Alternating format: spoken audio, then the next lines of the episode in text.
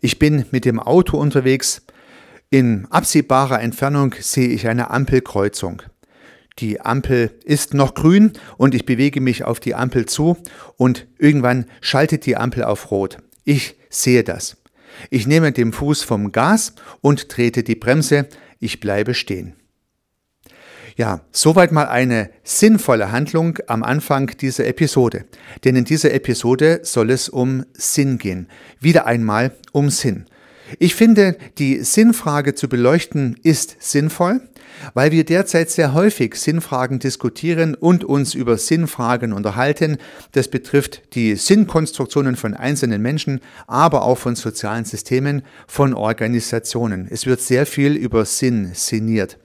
Und daher macht es Sinn, mal diesen Begriff etwas genauer zu differenzieren, denn ich denke, es gibt einen Unterschied in der Verwendung des Sinnbegriffes, der mir sehr bedeutsam erscheint. Ich möchte diesen Unterschied in der weiteren Episode zunächst einmal auseinandernehmen und möchte ihn dann wiederum zusammenfügen. Und ich hoffe, dass mit dieser Zerlegung und der Zusammensetzung des Sinnbegriffs eine Erkenntnis entsteht, die uns für unsere systemische Arbeit und für unsere eigenen Überlegungen hilfreich sein kann. Hallo und herzlich willkommen zum Podcast Systemisch Denken und Handeln. Ich hoffe zu einer sinnvollen Episode. Mein Name ist Heiko Rösse.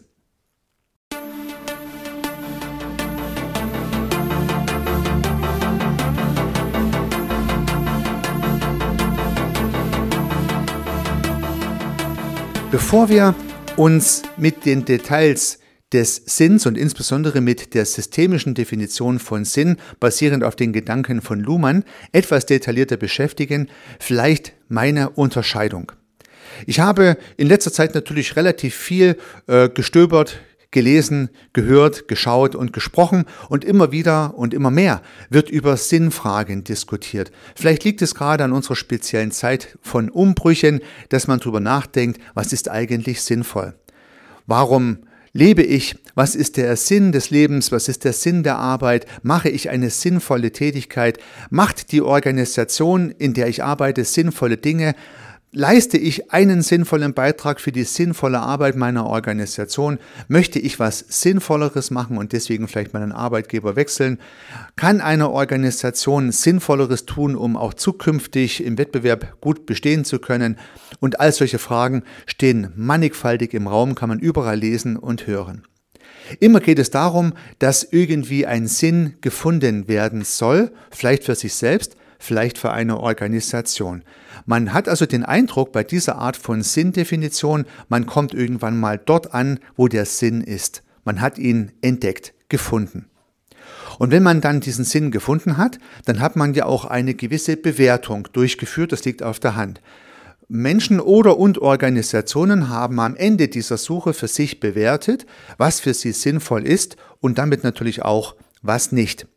Das heißt, die Entscheidung für eine sinnvolle Sache beinhaltet ja auch immer die Entscheidung gegen andere mögliche Sachen, die auch denkbar gewesen wären. Also entscheide ich mich für das eine, habe ich mich auch gegen das andere entschieden. Und während das eine natürlich propagiert wird, wird das andere häufig nicht so intensiv diskutiert, ist aber immer Bestandteil der Entscheidung, die andere Seite. Die dunkle Seite könnte man sagen, nicht der Macht, sondern die dunkle Seite der Entscheidung.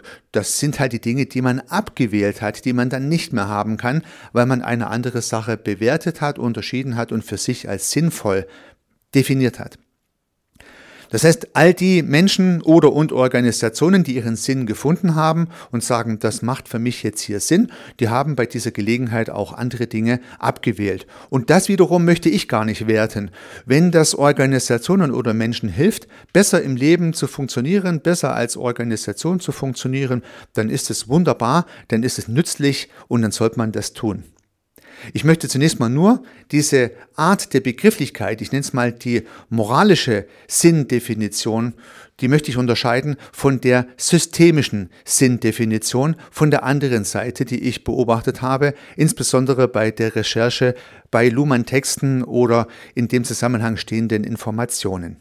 Das heißt, wir haben eine moralische Sinndefinition, da geht es um die Wertung von gut und böse, von richtig und falsch, von sinnvoll und ein Stück weit natürlich auch unsinnig, obwohl der Begriff ja im systemischen Sinne gewisse Probleme verursacht.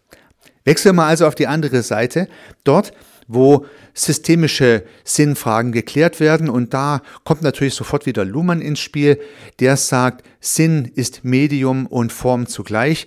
Ja, zugegebenermaßen sehr theoretisch, sehr abstrakt, Medium und Form, was soll das überhaupt sein? Ja. Äh, Luhmann sagt, das Medium sind einzelne Teile, die mannigfaltig zur Verfügung stehen und für sich definiert sind. Form ist die Möglichkeit, aus diesen Mediumteilen was zusammenzubauen, was immer wieder neu zusammengesetzt werden kann. Also viele Medienteile können zu immer wieder neuen Formen zusammengesetzt werden. Und das ist sozusagen Sinn. Ich habe es in einem anderen Podcast mal beispielsweise mit Sand erklärt. Viele Sandkörner, die zur Verfügung stehen, das ist das Medium. Und aus diesem Medium kann ich verschiedene Formen zusammenbauen. Ich kann Förmchen verwenden, ich kann Hände benutzen und auch der Wind äh, bildet natürlich entsprechende Formen im oder mit Sand. Ja, da haben wir dieses Medium und Form als Unterschied. Wie lässt sich das nun in unserem systemischen Denken verwenden? Was ist hier eigentlich Sand und was ist hier die entsprechende Form, die daraus entstehen kann? Luhmann hat unter anderem Sätze und Wörter angeboten. Also er sagte, die Medien sind die Wörter, die Sätze, die ich daraus bilde, sind dann die resultierenden sinnvollen Formen, denn wenn der Satz keinen Sinn ergebe, ja, dann könnte man ihn gar nicht verstehen. Und nun gibt es vielleicht noch eine weitere Idee, die ich hier anschließen möchte und die für mich jedenfalls Sinn ergibt, auch wenn sie jetzt so nicht in historischen Quellen dokumentiert und belegt ist. Jedenfalls habe ich so das nicht gefunden. Vielleicht kann die Möglichkeit, Unterscheidungen zu treffen, also die Operation von Unterscheidung, als Medium betrachtet werden. Die Form, die dabei rauskommt, ist der Unterschied. Vielleicht kann die Möglichkeit, die Art und Weise, die Chance, die wir haben, Unterscheidungen zu treffen, das Medium sein, die, das, der resultierende Unterschied, die Bezeichnung dessen, was ich unterscheide, ist dann die sinnvolle Form. Wieder sehr abstrakt, aber etwas konkreter vielleicht. Was heißt das nun an der roten Ampel? Also der, ich fokussiere meine Aufmerksamkeit auf die Ampel. Als Autofahrer sollte ich das machen. Ich könnte mich auch anders entscheiden, aber als Autofahrer habe ich gelernt, beachte Ampeln.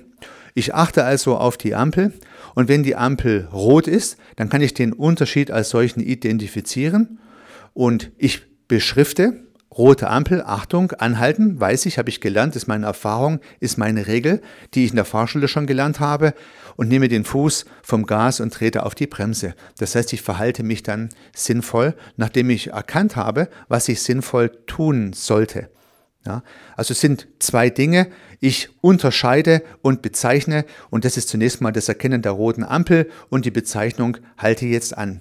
Dass ich dann auch anhalte, ist das darauf basierende, hoffentlich sinnvolle Verhalten.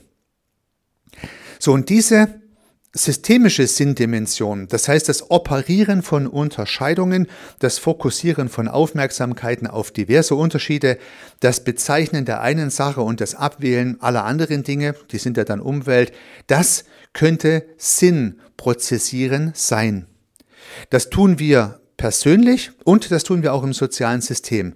Demzufolge nennt man psychische Systeme und soziale Systeme im Systemischen ja auch Sinnsysteme. Hier wird Sinn operiert und prozessiert. Unsere Gedanken folgen diesen sinnvollen Mustern genauso wie unsere Kommunikation in sozialen Systemen. Gehen wir zunächst mal in unsere Gedankenwelt hinein, ins psychische System. Das heißt, eine weitere Unterscheidung der systemischen Sinndefinition wäre die persönliche Sinnfrage und die soziale Systemsinnfrage. Wenn wir persönlich uns Gedanken machen über den Sinn unseres Lebens, über den Sinn unserer Arbeit, über den Sinn unseres Tuns und so weiter und so fort, dann sind es ja Gedanken, die wir uns machen. Und auch hier fokussieren wir natürlich unsere Gedanken in gewisse Richtungen, treffen Unterscheidungen und Bezeichnungen und finden für uns ja den Sinn, könnte man sagen.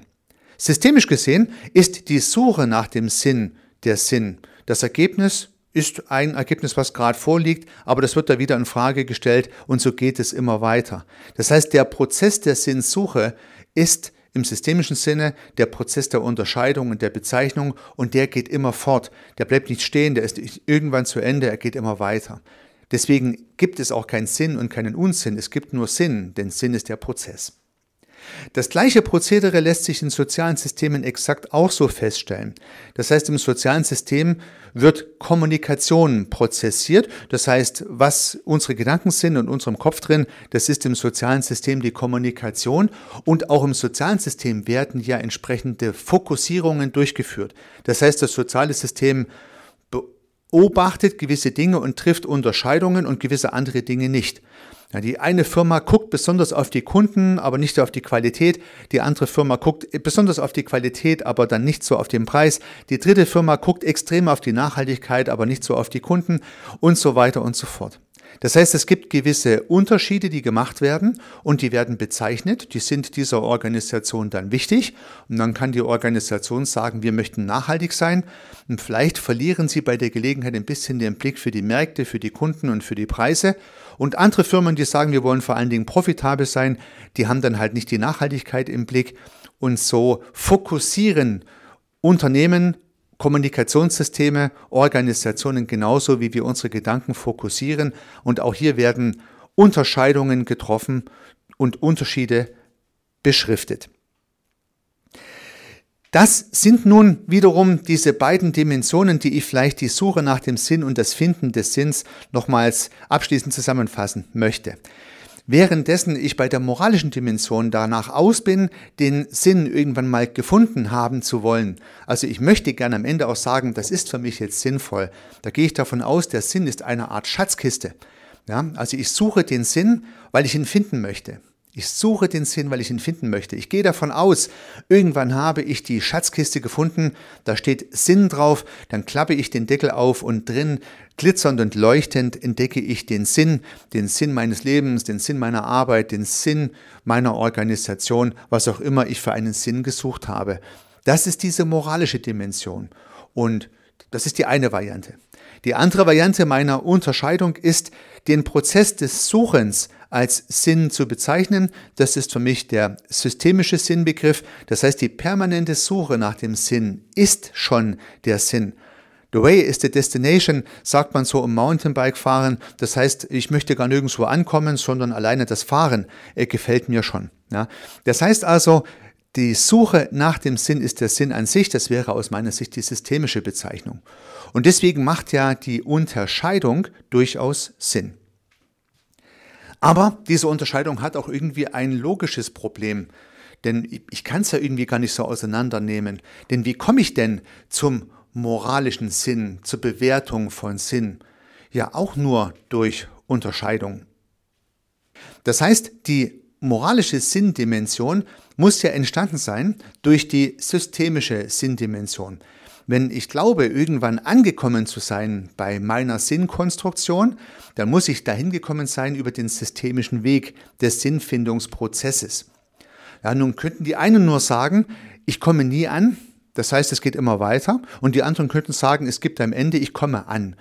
Das heißt, es ist nur eine Frage, wie weit bin ich denn schon gegangen und glaube ich, dass es ein Ziel gibt. Das ist dann eigentlich der einzige Unterschied, den man hier identifizieren kann.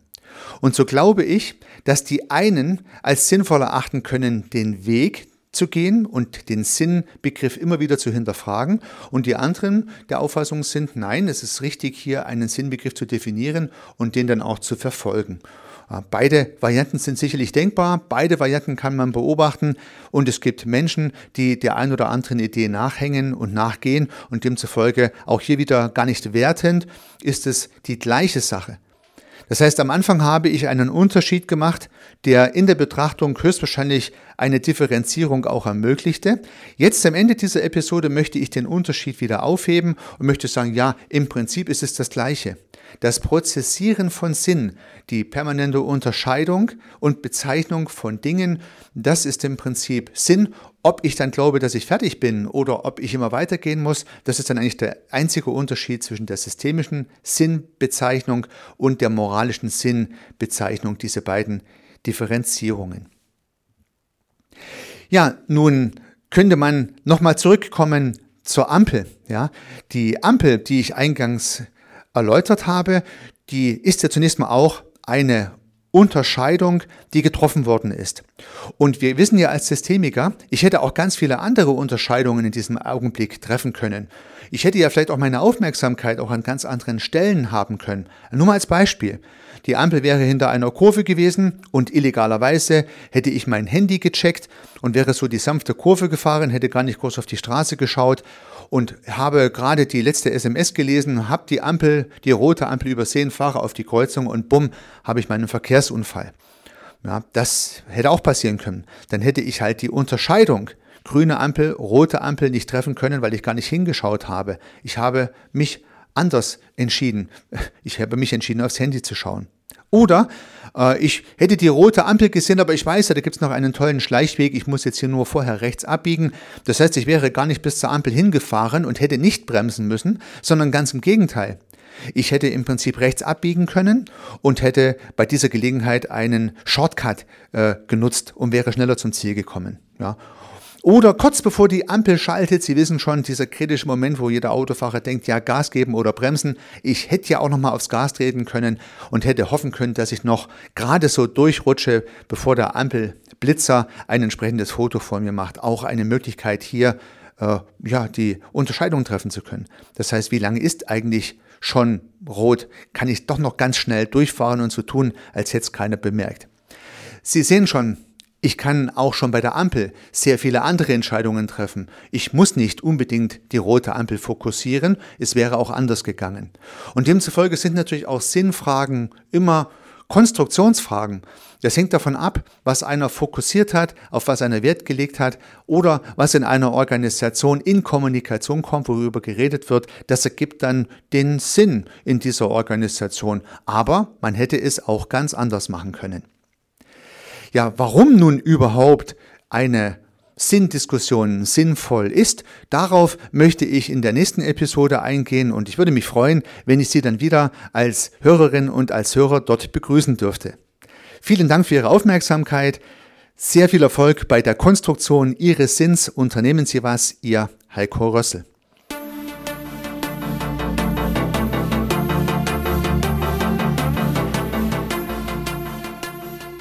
Ich freue mich, dass Sie diese Episode angehört haben und hoffe natürlich, dass sie Ihnen gefallen hat und dass Sie was davon mitnehmen können. Wenn Sie keine zukünftigen Episoden verpassen möchten, dann können Sie den Podcast gern abonnieren. Nutzen Sie dafür den Abonnieren-Button in der Podcast-App Ihrer Wahl. Natürlich würde ich mich auch über eine Rezension oder über eine Bewertung freuen.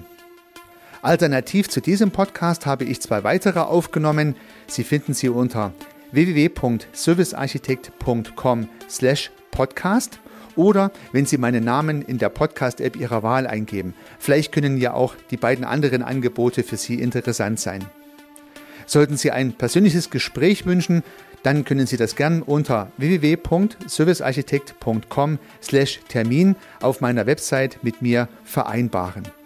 Ansonsten freue ich mich auf ein Wiederhören. Bis dahin, Ihr Heiko Rössel.